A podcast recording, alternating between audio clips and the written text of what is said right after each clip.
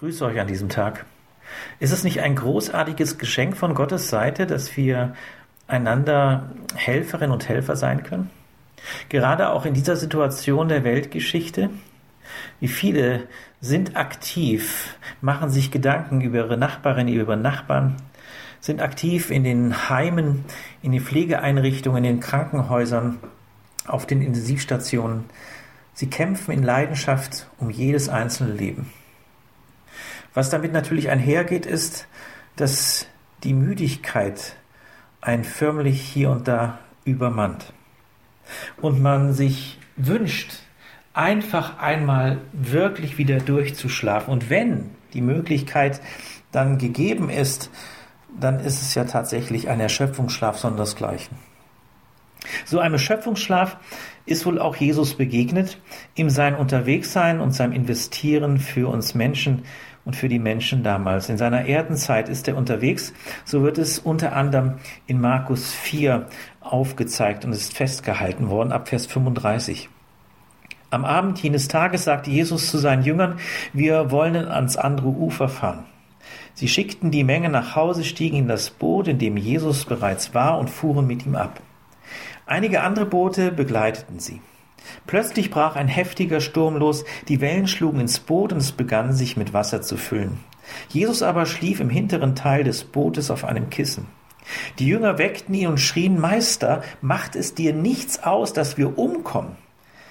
Jesus stand auf, wies den Wind in seine Schranken und befahl dem See, Schweig, sei still. Da legte sich der Wind, und es trat eine große Stille ein. Warum habt ihr solche Angst? sagte Jesus zu seinen Jüngern. Habt ihr immer noch keinen Glauben? Jetzt wurden sie erst recht von Ehrfurcht gepackt. Sie sagten zueinander, wer ist nur dieser Mann, dass ihm sogar Wind und Wellen gehorchen? Jesus war unterwegs und er schonte sich nicht. Und auch diese Fahrt über den See war und diente dem Zweck, weiteren Menschen die frohe Botschaft, die Retterbotschaft der Liebe Gottes nahezubringen in Wort und in der Tat.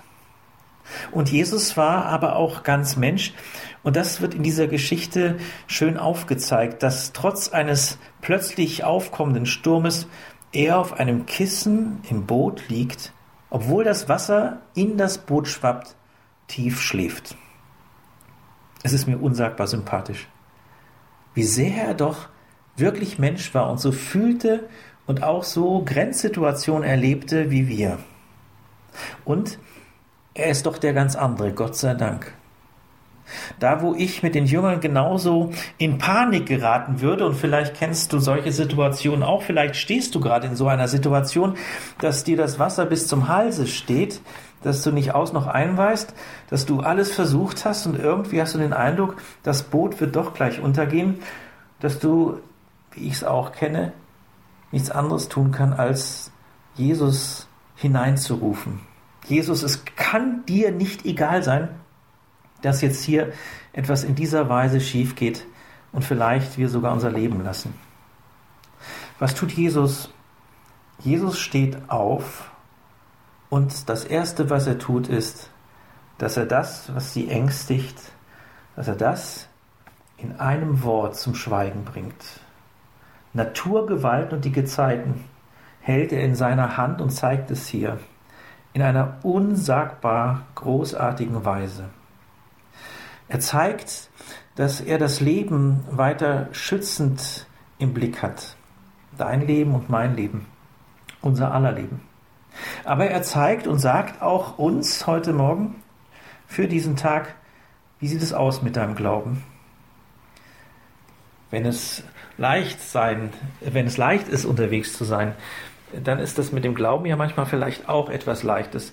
Ich kann es zumindest für mich sagen. Aber wie ist das, wenn schwere See da ist? Trägt dann der Glaube, ist der Glaube dann noch da? Ich wünsche dir und ich wünsche mir, dass wir uns von Jesu auch so fragen lassen, wie es mit meinem Glauben aussieht. Und ich wünsche dir, dass wir erneut ins Erstaunen kommen darüber, dass er wirklich alles in Händen hält, auch jetzt diese Zeit. Und dass er letztlich uns durch diese Zeit tragen wird. und dass er auch in dieser Zeit da ist. Und deswegen möchte ich jetzt gerne ein Gebet sprechen, besonders für die, die an vorderster Front Dienst tun an Menschen. Lieber guter Vater, wir sagen dir Dank für diesen Tag und wir sagen dir Dank, dass wir weiter eintreten dürfen für all die, die in besonderer Weise sich leidenden Menschen annehmen. Wir sagen dir Dank, dass du uns auch ja dieses Geschenk des Glaubens gemacht hast und dass dieser Glaube immer wieder herausgefordert ist, das merken wir. Wir bitten darum, dass du unseren Glauben stärkst und dass die Ehrfurcht vor dir wächst. Und wir bitten dich aber auch, dass diese Corona-Krise, dass du sie in der Weise veränderst, dass Menschen gesunden, dass dieser Virus nicht mehr die Oberhand hat, sondern dass Menschen durch diese Krise hindurch dich in ihrem Leben annehmen, erkennen und dir nachfolgen.